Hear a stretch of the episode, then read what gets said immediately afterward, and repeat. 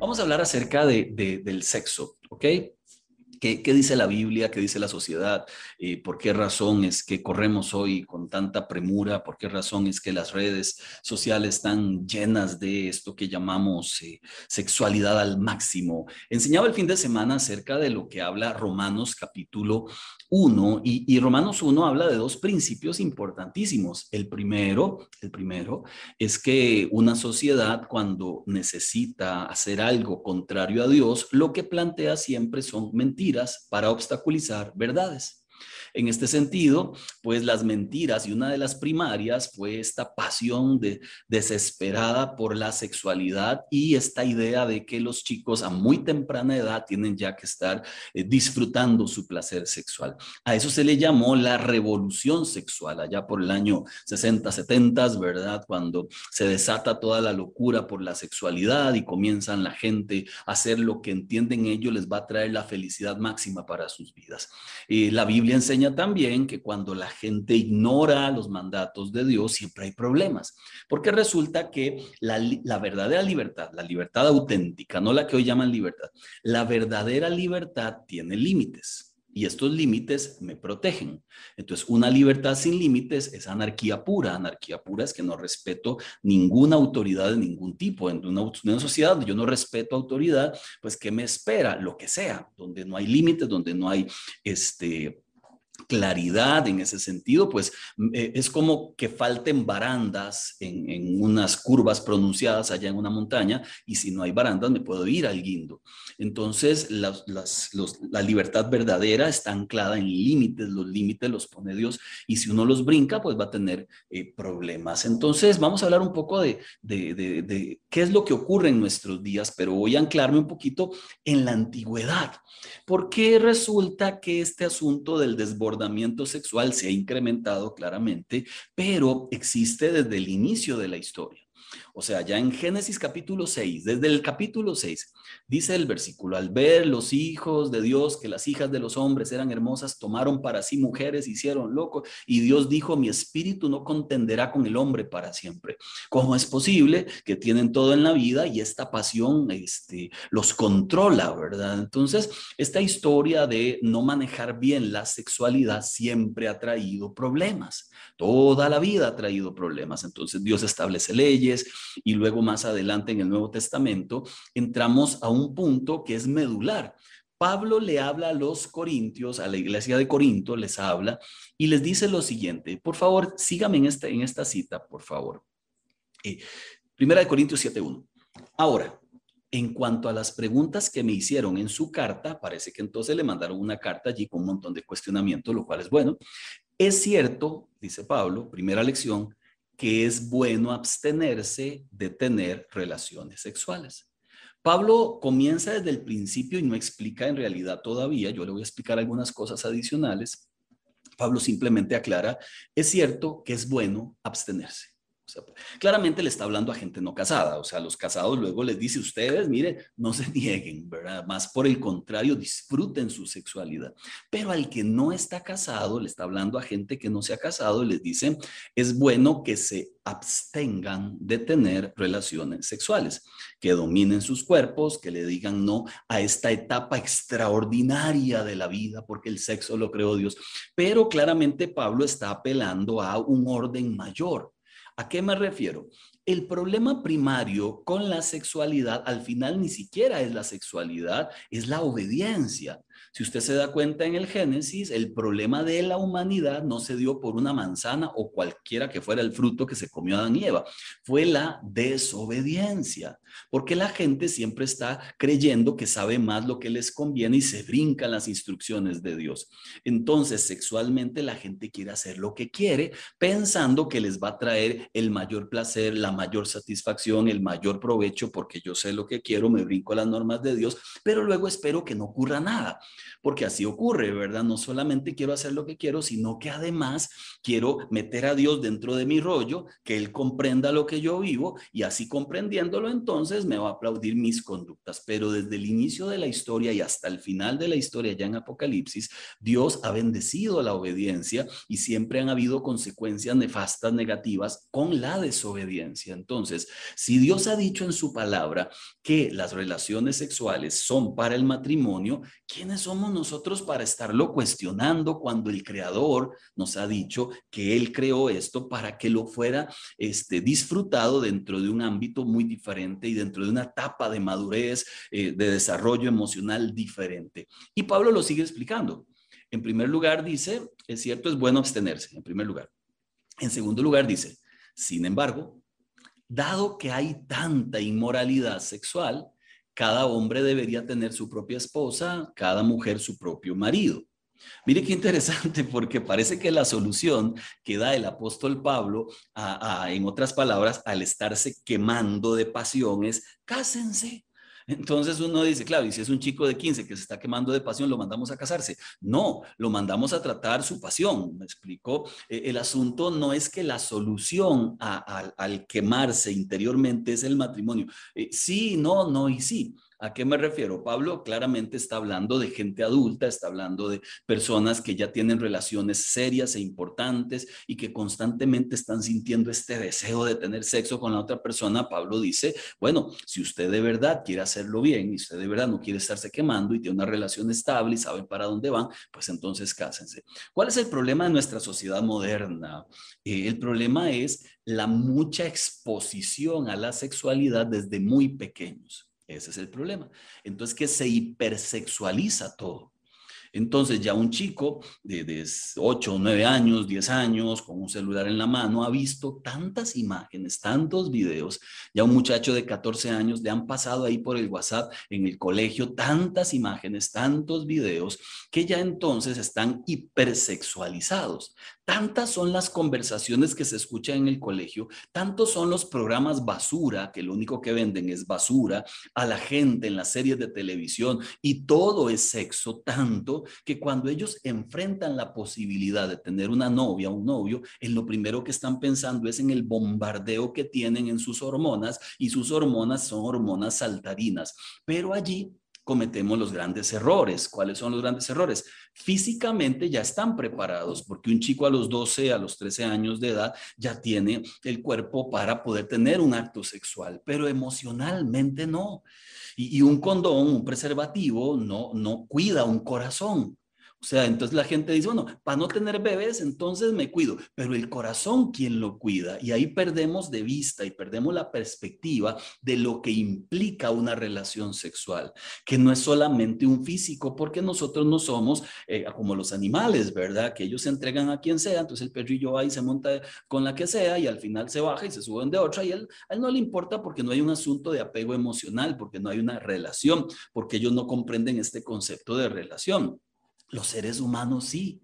Tanto lo comprendemos que Dios hizo al hombre y a la mujer para que mientras tuvieran relaciones sexuales pudieran verse cara a cara. Y en eso hay una, una maravillosa gracia del cielo, ¿verdad? Usted ha visto un perrito, una perrita, cada uno viendo para el norte, otro para el sur. Pero el ser humano tiene una gracia de Dios extraordinaria, porque el sexo es más que físico, mucho más. Hoy por, por, por, eso le digo que usted ve una canción de reggaetón, de estas este, eh, inmoralidades de canciones que producen algunos de reggaetón, ¿verdad? Que, que, son vomitivas en todo lo que dicen, cómo denigran a la mujer, cómo la destruyen su dignidad, y ellas bailan en el video y ellas se prestan para el juego. Ahora hay cantantes mujeres que hacen lo mismo, y los hombres y las mujeres, y aquello, eh, aquello es, es una cosa increíble, ¿verdad? Porque solo es un cuerpo y otro cuerpo, y mujeres que, que muestran su cuerpo, y hombres, y se trata solo de sexualizar a la juventud. Incluso decía una cantante por ahí completamente irresponsable, decía, yo no quiero ser un modelo para nadie, ya lo es. O sea, no es que no quiera hacerlo, porque no se comprende algo como eso. Yo no quiero hacer lo que me importa si la gente lo ve. Ya son un modelo. Y mucha de la destrucción de muchos muchachos es producto de lo que componen, lo que dicen, cómo lo expresan. Ya son un modelo. Piensan que no, que no intervienen en la vida. Y claro, todos los que hablamos delante de, todos los que transmitimos ideas, querramos o no, somos un modelo para alguien. Y la gente decidirá seguirte o no seguirte, ¿verdad? Pero somos un modelo. Y en este sentido hay muchos que son un terrible modelo, sobre todo, lo decíamos en un programa anterior, porque el sexo vende.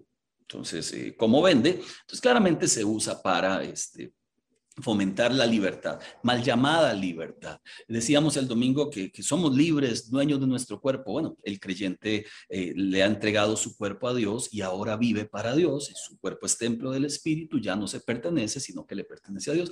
Es diferente. Entonces, principio uno, número uno, no cuestiones lo que Dios ha dicho. Si Dios dijo que esto era para un tiempo diferente y para una etapa diferente de tu vida, eso no se cuestiona, se obedece, se obedece. Número dos, ¿y, qué hago con lo que siento? Bueno, controle lo que estás viendo, porque es muy posible que la hipersexualización entre por los sentidos, por la vista, por las conversaciones, por lo que hago, por lo que me permito. Entonces deberíamos aprender a controlar la hipersexualización.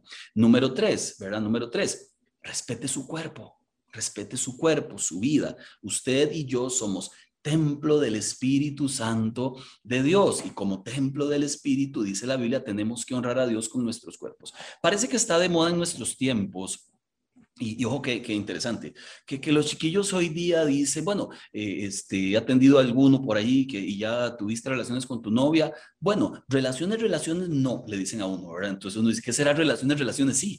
O sea, que si relaciones, relaciones no, relaciones, relaciones sí, ¿qué será? Bueno, muchos hablan de penetración, ¿verdad? Entonces imaginan que cuando hay penetración sí hubo sexo, pero si hay todo lo demás, no hubo sexo. Mentira cualquier actitud, cualquier tocamiento, cualquier acto que yo tenga con la novia este, y que la incite a la relación sexual, aunque no haya penetración, claramente allí hay un problema, ¿verdad? Primero, un irrespeto a mi, a mi propio cuerpo, un irrespeto al cuerpo de ella y sobre todo en el noviazgo es un problema porque el noviazgo es un lugar para saber si yo quiero estar con esta persona el resto de mi vida. No, no, es, no es un lugar para andar probando, no es un lugar para ver si me conviene, no me conviene a nivel sexual. Esto de dame la prueba de amor y la mayor prueba de amor no es pedirte el cuerpo, la mayor prueba de amor es respetar tu cuerpo. Son dos cosas diferentes.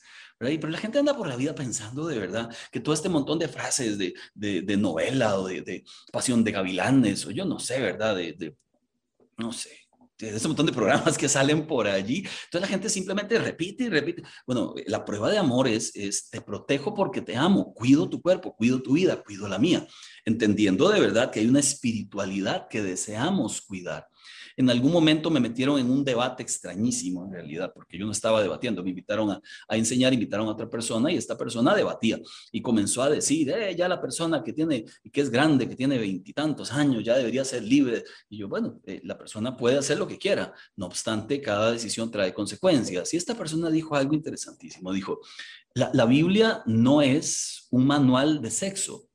Entonces yo dije, si el creador, si el creador del universo este, no es quien debería decirnos por dónde, entonces quién, Kama Sutra, o sea, la Playboy, este, la pornografía, o sea, si no es el creador de la sexualidad humana quien debe decirnos el norte, entonces quién. Y allí comienza el gran problema. ¿Cuál es el gran problema? Que no hacer las cosas como Dios dice siempre acarrea consecuencias. Entonces alguno dice, no, me cuido, entonces el, bebé no nació.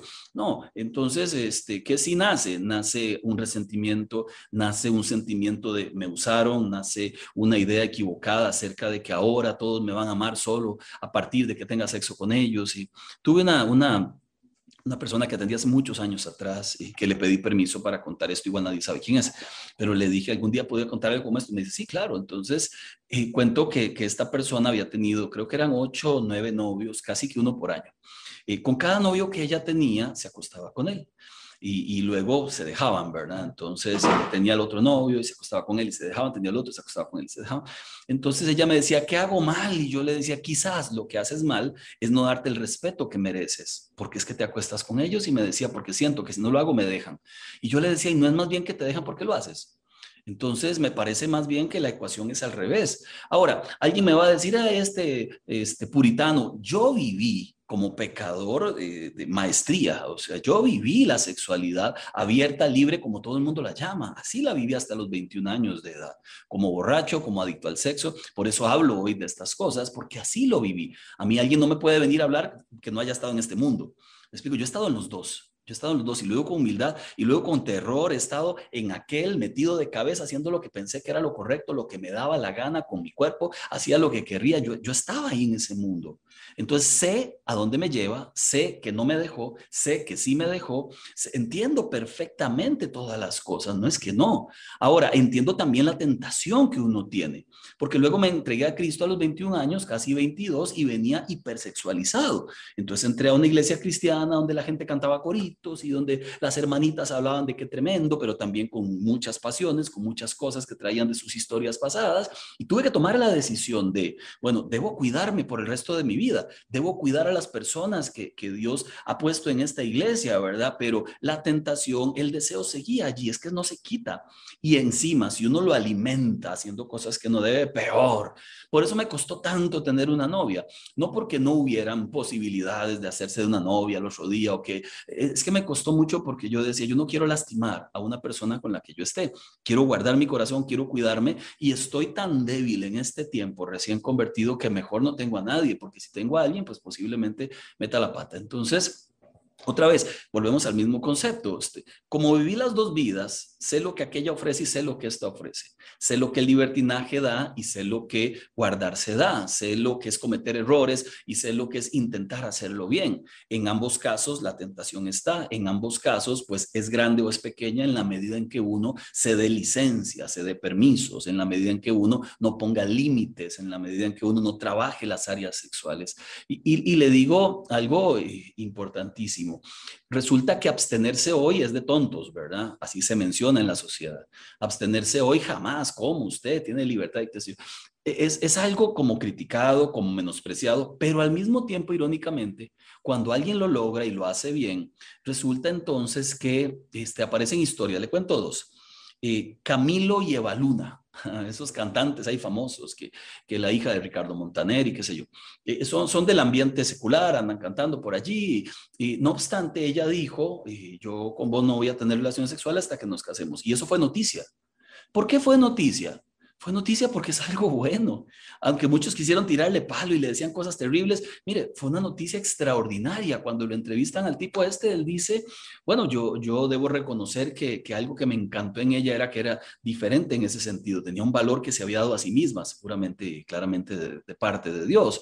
Cuando miro a aquel famoso futbolista llamado Kaká, su esposa igual, él se casó y, llegó hasta el matrimonio sin haber tenido relaciones sexuales. Entonces, no es que no se podía. Este tipo de noticias la gente las comenta en las redes y mucha gente que habla de los deportes dicen, bueno, allá ellos. Y alguien dice por ahí, qué bueno, qué lindo lo que están haciendo, qué lindo que, que de verdad puedan guardar sus cuerpos. ¿Qué pasa con la persona que ya no lo hizo, como en mi caso, como es el caso de algunos que me están escuchando? ¿Qué pasa con aquella persona que cruzó los límites, que entonces ya es desechable, ya es irreversible su situación, ya no le vuelvan a ver con buenos ojos? No, y es aquí la parte linda. Hay una virginidad que es la virginidad física, ¿no? Tiene que ver con un imen roto, tienen que ver con un hombre que nunca ha tenido una penetración con su novia, etcétera, ¿verdad? Pero hay una, una, una, una linda virginidad que es la virginidad del alma. ¿Cuál es la del alma? ¿Cuál es la del espíritu? Es cuando Dios toma tu vida, te hace tu hijo, tu hija, y a partir de allí te dota otra vez de aquella inocencia que, que perdiste, que te quitaron, que entregaste, y te dota otra vez de aquellos elementos que en algún momento uno pensó que había perdido. Entonces vuelve a dar pureza a tu corazón. Y ya no pasa entonces por, por un asunto de físico, pasa por un asunto lindo, espiritual, emocional, donde ya, y muy a pesar de que en el pasado tuve relaciones sexuales, por causa de Dios en primer lugar, por causa de mi cuerpo como templo del Espíritu, por causa de respetar tu cuerpo, por causa de que todavía no sé que me voy a casar contigo, pero ya tenemos un plan y tenemos una fecha, voy a guardarme para ti, voy a cuidar tu corazón, vas a cuidar el mío y puedo llegar al matrimonio de una manera buena, pura, como Dios lo manda. Yo claramente estoy en contra de todos los que hablan del libertinaje y ellos estarán en contra de todo lo que hablo yo, pero ¿qué? O sea, yo, yo estoy a favor de lo que dice Dios y lo que dice Dios es Cuida tu corazón porque de él mana la vida. Nunca olvido que uno de los primeros videos que vi en mi historia fue de un curso que se llama eh, Sexo, Mentiras y Verdad, Enfoque a la Familia. Yo lo compré el curso, me lo aprendí, comencé a darlo en las escuelas y en los colegios recién convertidos. Yo iba a las escuelas y les pedía, por favor, déjenme enseñar. Entonces me daban los grupos y les hablaba sobre la sexualidad sana, la sexualidad pura. Un chiquillo de 22, 23 años enseñándoles a todos y les decía, yo viví mal, ahora lo estoy haciendo tratando de hacerlo bien. Guarden sus corazones, guarden sus vidas. Entonces, este, resulta que crecí este, justamente tratando de enseñar a otros, al mismo tiempo tratando de guardarme yo en medio de todas las situaciones que se viven normalmente. Pero ojo, ojo, tuve que tomar decisiones sabias, violentas, claras. tuve que tomar decisiones en cuanto a qué cosas veía, en cuanto a qué conversaciones quería escuchar, tuve que tomar decisiones en cuanto a, cuando ya era novio de Jackie, qué cosas iba, iba a permitirme con ella y qué cosas no. En algún momento le comentaba, yo viví solo cuatro años antes de casarme en San Rafael Abajo de Desamparados, de la pulpería Doña Noemi, como 150 a la derecha, casa esquinera de dos pisos. Ahí vivía, barrio Valencia. ¿A qué voy con eso? Ya, ya todavía está la casa ahí, ¿verdad? ¿A qué voy con eso? Que Jackie nunca conoció esa casa y yo vivía solo. Entonces ahora, eh, ¿alguna vez pensé en llevarla ahí? Sí, como 16, pero entiendo que no era correcto. Primero porque yo le debo un respeto a ella, a su familia, a mi cuerpo, a su cuerpo, a mi vida, a su vida. Segundo porque yo quiero un compromiso serio y el compromiso serio parte de una gran idea, te quiero respetar. Tercero, yo no ocupo hacer una prueba de compatibilidad sexual. Necesito aquietar mi corazón y permitir que Dios sane mis heridas pasadas para entonces conversar con mi futura esposa aún de lo sexual de una manera sabia. Este, y allí pudimos desarrollar una relación buena, estable. Y muy a pesar de mi pasado horroroso, porque fue horroroso, muy a pesar de eso, puedo decir con toda la fidelidad del mundo que a Jackie la respeté hasta el último segundo donde, donde ya nos casamos. Luego la seguir respetando como esposa, ¿verdad? Al buen entendedor, pocas palabras, que suena como primero la respeté y luego la irrespeté. No, la respeté en su sexualidad, en la mía, y una vez casados, pues disfrutamos de la, del acto de la relación sexual como tenía que ser. Y otra vez, pude experimentar aquello que llamamos la virginidad del alma, aquello que llamamos la pureza que nace de un corazón que quiere hacer lo que es correcto y que entiende que hay una forma pasada que no aplica al cristianismo, que no aplica. Entonces usted me dirá, uh, es que eso es para cristianos. Em, sí, o sea, para cualquiera que quiera hacer las cosas correctas, porque solo hay dos maneras de hacer las cosas. O las hacemos correctamente o las hacemos incorrectamente. Yo no soy partidario de la unión libre, por supuesto. Soy partidario de que si estamos juntos, si vivimos juntos, si hasta tenemos hijos juntos, ¿qué ha fallado allí para que no estén casados? Entonces yo soy partidario de hablen, conversen, vayan a, una este, consejería matrimonial, prematrimonial, afinen tuercas cásense, porque otra vez están viviendo como casados aunque no tienen el título. Y al final la gente dice, sí, pero es que eh, es solo un papel, y se lo repito porque alguna vez lo dije, solo un papel también es el título de propiedad de una casa. Solo un papel también es el título de propiedad de un carro, de un yate. Solo un papel también es el título de propiedad de una isla. Entonces, este, yo podría ser dueño de una isla y al final me dicen, ah, pero es que solo un papel no vale. No, sí vale. Ahí dice que esa isla es mía. El papel claramente es un papel, pero hay un compromiso primero ante Dios que Dios ya vio, que Dios valida, y luego ante los hombres como testigos, ¿verdad? Entonces, allí hay un matrimonio formado, estable, donde a través de un compromiso ante Dios, que ese papel tiene un valor enorme, estoy diciendo a los demás, deseo guardarme para esta persona, vivir para ella y que juntos representemos lo que es Dios allá en el cielo, aquí nosotros en la tierra. Entonces, otra vez, la gente de Corinto tenía muchos problemas, no había internet, Entonces no dice, es que es culpa del Internet. No, no había Internet. El problema de la inmoralidad sexual siempre es un problema del corazón. O nunca es un problema geográfico o problema de redes, o eh, es un problema de aquí adentro. Y si no lo controla aquí adentro, afuera posiblemente pueda ser un descontrol, ¿ok? Entonces, el sexo es para gente madura.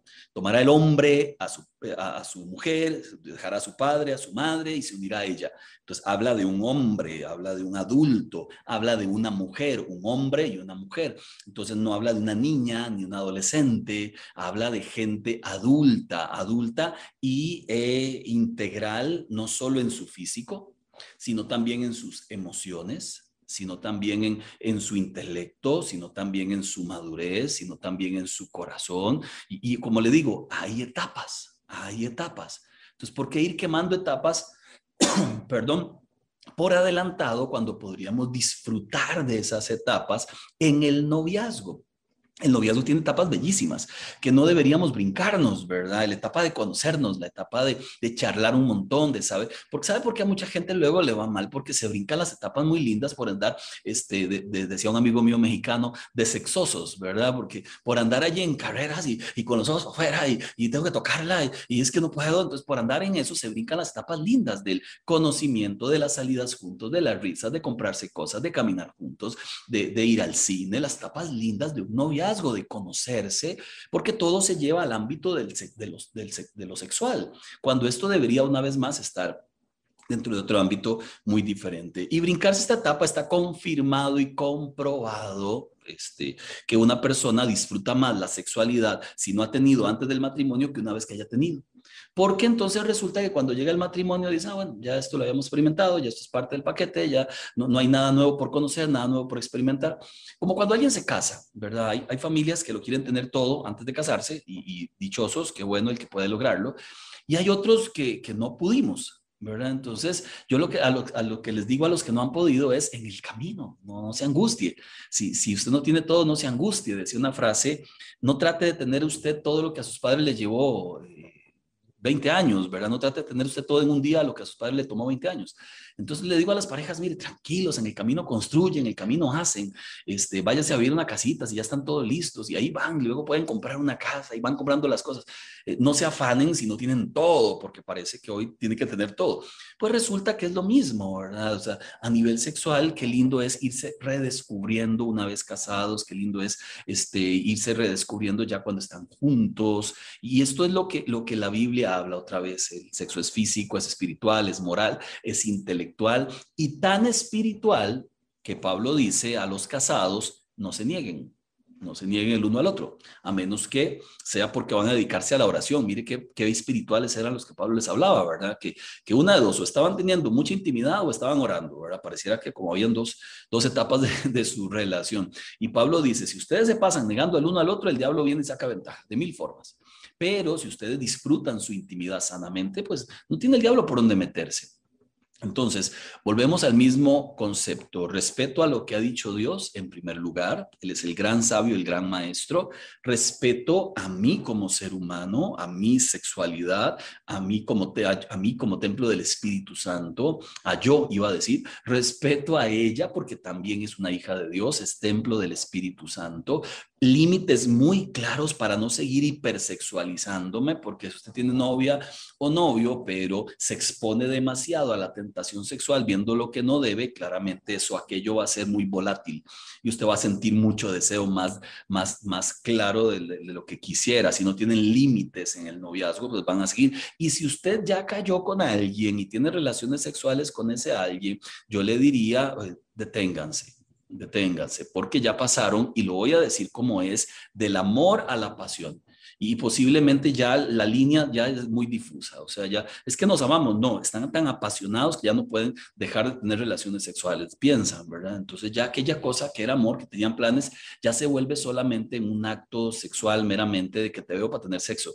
Y, y luego, ¿qué es lo que pasa? Que en muchos casos terminan ¿Y quién queda? Queda uno de los dos más herido que el otro siempre, queda uno con un trofeo, el otro sufriendo siempre. ¿Por qué razón? Porque se están brincando etapas, porque Dios dijo que esto era para un momento específico. Y además, como le digo, pues hay un respeto al Espíritu Santo de Dios, hay un respeto a todo, a todo lo, que, lo que Dios ha establecido. Algunas citas importantes, Gálatas, por ejemplo, habla de una lucha, mire, esta lucha que creo que todos la hemos vivido. Chiquillos, chiquillos decíamos que, que, es como si a veces en la vida, cuando tomamos decisiones, tuviéramos aquí un angelito y aquí un diablito, como las faulas. ¿Ha visto las faulas? Que sale un diablito y un angelito y, que uno quiere hacer lo bueno y este le dice, sí, vaya por acá y el otro, no, vaya por allá. Bueno, de alguna forma es lo que, lo que menciona Gálatas capítulo 5. Dice, hay una lucha en el alma del ser humano. Es una lucha de la carne contra el espíritu. Entonces explica que esta lucha es real, es auténtica y que la vamos a ganar siempre y cuando seamos gente espiritual y la vamos a perder siempre y cuando seamos gente carnal. Eso es lo que explica Pablo. Entonces dice que es, imagínese la pelea, ¿verdad? Entonces aquí este lado hay un contrincante, este lado hay otro contrincante y comienzan a jalar con fuerza el uno para un lado, otro para el otro lado. Pablo explica que son inversamente proporcionales, hablando de matemáticas básicas, eh, octavo año del colegio, que es inversamente proporcional, que a mayor tenga usted algo, menor va a ser lo otro, pero a mayor tenga usted lo otro, menor va a ser algo.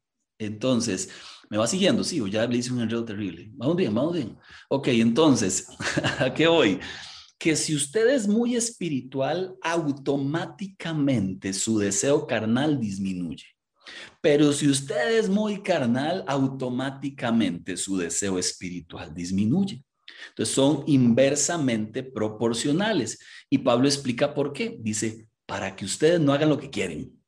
Porque qué lindo, ¿verdad? Qué lindo estar con un piecillo haciendo lo que me da la gana y con otro piecillo tratando de obedecer a Dios. O sea, no se puede. Entre camagua y elote, decían mis abuelos, ¿verdad?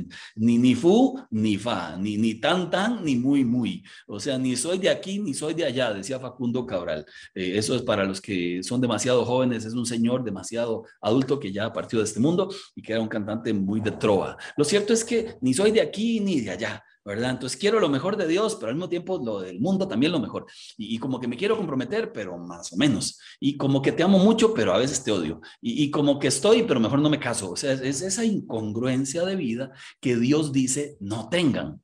O son espirituales o son carnales. Y luego explica cuáles son las obras de alguien que vive en, en la pura carne, en la chuleta, en el bistec de cinco pesos. Entonces, Pablo lo que dice es, quien le da rienda suelta a su carne, estas son sus obras. Y hace una lista tan, tan horripilante de cosas que, yo no sé, cuando la diga, dígame si usted le ha pasado, ¿verdad? Pero hace una listilla ahí tan, tan fea. Dice, esta naturaleza, pues, desea hacer el mal, que es contrario a lo que el espíritu desea. Luchan entre sí entonces ustedes no son libres de llevar a cabo sus buenas intenciones, pero si el Espíritu los guía, pues claramente sí, sí lo van a hacer. Y aquí da la lista. Alguien guiado por su carne, dice, esto es lo que se le sale. Pasión, inmoralidad sexual, impureza, pasiones este, sin control, idolatría, hostilidad, peleas, celos, arrebatos de furias, divisiones, borracheras, y fiestas desenfrenadas. Y, y ahí comienza Pablo a explicar que alguien que es dominado por sus pasiones pierde el control completo de su vida, es entregado. Es como que como le digo, como que este, usted se meta, bueno, usted no, un amigo suyo se meta a robar ahí la casa del frente y lo agarran una vez y la policía lo suelta y le dice no lo vuelva a hacer y al otro día se vuelve a meter a la casa y lo agarran otra vez y al otro día no lo vuelvan a hacer y luego se vuelve a meter por tercera vez y la tercera vez lo agarran, lo entregan a la policía y la policía lo mete en la cárcel y ahí no lo saca. Fue entregado al poder de la policía. Ya no puede hacer nada. Entonces, una persona que insiste una vez más en hacer lo que no debe, insiste una vez más en la pornografía, insiste una vez más en tener relaciones con su novia, insiste una vez más en andar en promiscuidad, teniendo una, otra y coleccionando muchachas o muchachos, que insiste una vez más, llega a un punto donde el pecado ya lo abraza, lo domina, no lo suelta. Miren lo peligroso. Entonces, ya como no lo suelta, entonces la persona se siente tan atrapada que luego dice, no puedo salir de acá. Entonces la persona que dice, digo una y otra vez, no lo vuelvo a hacer y lo vuelvo a hacer, y cualquiera de las cosas que le estoy diciendo. Incluso hasta se animan a tener relaciones sexuales con gente casada. Y ahí siempre lo he dicho con la canción aquella, mire, lo ajeno se deja quieto. Nunca ponga su mirada en alguien que tiene ah, eh, un compromiso y un pacto con Dios, porque usted está atravesándose en medio de una relación que Dios ha bendecido. Delicadísimo. Entonces, ¿qué pasa con lo contrario? Lo contrario es que si de este lado estamos eh, carnales, posiblemente el espíritu baja. Pero si de este lado nos dedicamos a las cosas del espíritu, es la carne, baja. Y aquí entonces el fruto del espíritu es lo que la Biblia enseña. Amor, gozo, paz, paciencia, bondad, humildad, dominio propio, etc. Entonces volvemos al mismo punto del que les hablaba. La lucha es real, nadie la niega, todos tenemos una lucha con la que debemos eh, lidiar, ¿verdad? Y, le digo algo a los que no se han casado, un, santo, decían los viejillos, le digo algo a los, de los que no se han casado, este, y preste mucha atención a esto, por favor. Si usted tiene eh, una pasión más allá de lo natural, lo que se conoce como, como lascivia, ¿verdad? Una pasión desordenada, eh, lo que se conoce como, como la inmoralidad y que por ahí usted siente que no puede casándose no lo soluciona. ¿Oye?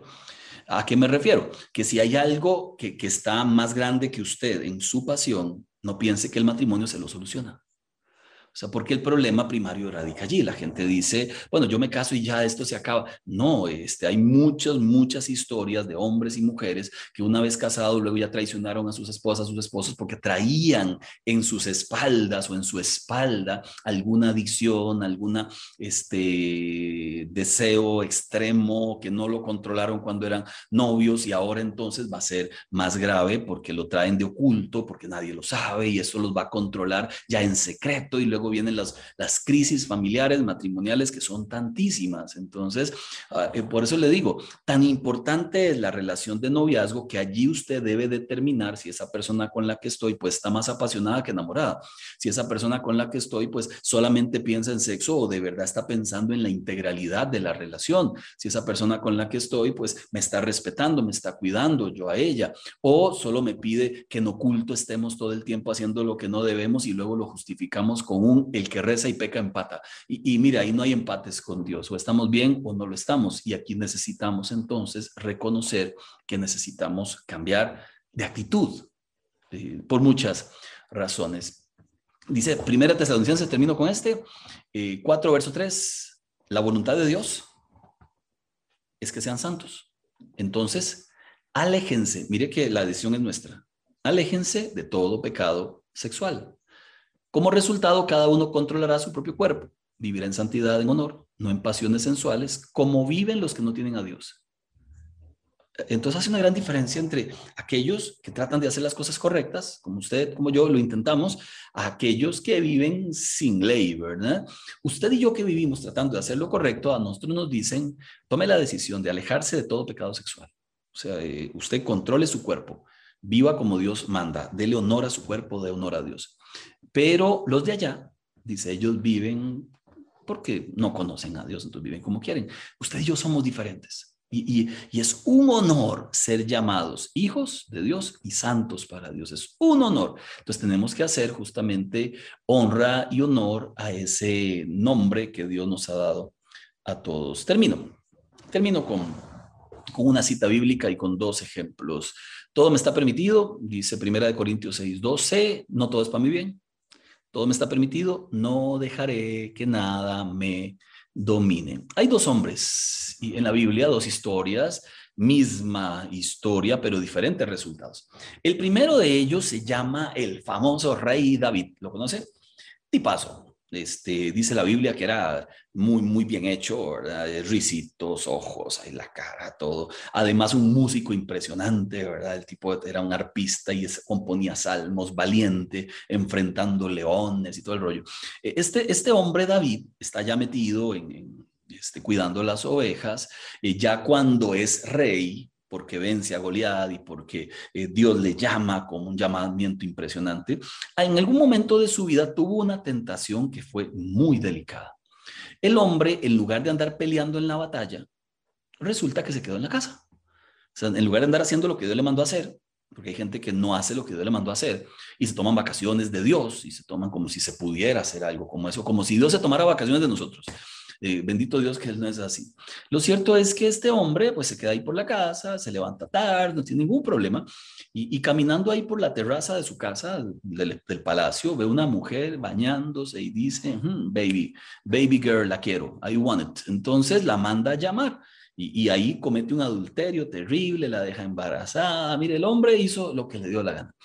Por otro lado, está un muchacho joven llamado José. A los 17 años, parece que fue eh, secuestrado por sus hermanos, vendido, dice la canción, como una zanahoria y llevado a Egipto, ¿verdad? Por los madianitas. Allá, eso dice la canción, como una zanahoria.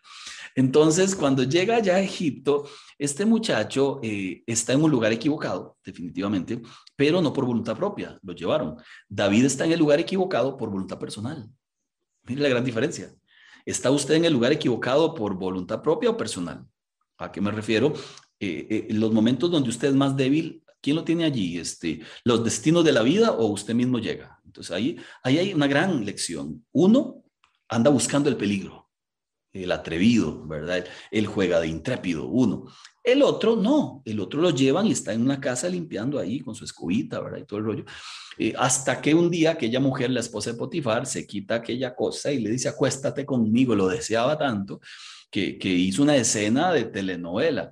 Y, el hombre, este, ya dice la Biblia que este, salió corriendo tanto que ella le arrancó la ropa y luego comenzó a gritar, me ha violado ese hebreo. Los dos estuvieron ante la misma tentación. Uno la andaba buscando, el otro le andaba huyendo. Uno andaba de vago, el otro haciendo lo que Dios le mandó hacer. Uno se dio libertades como rey, el otro como un siervo de Dios vivía en humildad. Uno había descuidado la oración y el otro vivía sumergido en la oración y en, los, y en, la relación con Dios. Entonces, claramente uno estaba en la carne y el otro estaba fortalecido. Entonces, cuando vino la tentación, uno sucumbió y el otro pudo enfrentarla. ¿A qué voy? Que esa es la misma historia. Hoy hay muchos David, hoy hay muchos José. Hoy hay mucha gente que puede enfrentar bien su tentación porque de verdad está haciendo lo de José y hay otros que no la enfrentan bien porque está haciendo lo de David. Entonces, otra vez, no se trata exactamente de, del problema que está allá, se trata de cuánto yo quiero honrar a Dios, honrar mi vida, honrar la persona que Dios me dio. Se trata una vez más de decisiones de vida, de calidad. Y si tengo alguna historia que, que me está ganando, pues hablar con alguien en el momento oportuno, no jugar de que lo puedo lograr. Y si tienes una novia, pues sean irrespetados. Es el momento de pedirse perdón, de dejarse acompañar por gente que de verdad les va a orientar para que las cosas las hagan como Dios manda, porque al final las dos historias tienen un final diferente. José termina como el hombre más honrado de todo Egipto, a pesar de que al principio no le fue bien, y David termina como el hombre más humillado de todo el reino. ¿Por qué razón? Porque uno decidió hacer algo contrario a lo que Dios le había dicho, y el otro decidió hacerlo como Dios le había dicho, aunque eso implique un dolor. Aunque en el camino decir no a una pasión auténtica implique un dolor. Pero Dios que es fiel, que es bueno, cubrirá su vida y te dará la fuerza para hacerlo correctamente. Entonces, amados, voy a terminar acá. Gracias por acompañarnos. Recuerde que usted puede inscribirse a los grupos de grupos pequeños saludables de GPS, del grupo ECO, del grupo LIF, incluso de matrimonios escribiendo a estos correos. Cada semana ellos se reúnen con un grupo pequeño. Usted puede escribir allí por Zoom eh, matrimonios.vas.cr y lo incluyen dentro de un grupo pequeño. Igual en, en, en, jóvenes, ya les digo cuáles son los correos porque se me acaban de olvidar, pero este, no hay olvido que un buen correo revisado y buscado a la carrera no pueda resolver. Entonces, ¿dónde están los correos? El de ECO me lo pasaron ahorita y no lo encuentro. El de ECO, correo de jóvenes, bueno, puede ser, eh, es que había, había unos específicos, pero no sé qué los hice. En todo caso, puede escribir a jóvenes arroba es el que sí me lo sé de memoria. Jóvenes arroba y ahí lo remitimos, sea usted de 13 a 17, sea de 18 a 25 o sea de 25 a 45, este, lo remitimos o sea una matrimonio, entonces a matrimonios arroba Entonces escriba allí, mire, yo estoy casada, queremos pertenecer a un grupo GPS, se llama Grupos Pequeños Saludables o quiero pertenecer al grupo de jóvenes de 18 a 25, o quiero pertenecer al grupo de 13 a 17, entonces le asigna un grupo y se reúne por, con ellos semanalmente por virtual. Es una maravilla hasta el día en que podamos hacerlo presencial. Los esperamos este fin de semana. Dios los bendiga, guarden su cuerpo, guarden su alma, guarden su corazón. Y que la paz del Señor esté con, dirían en Reina Valera 60, esté con todos vosotros. Un gran abrazo a todos y bendiciones.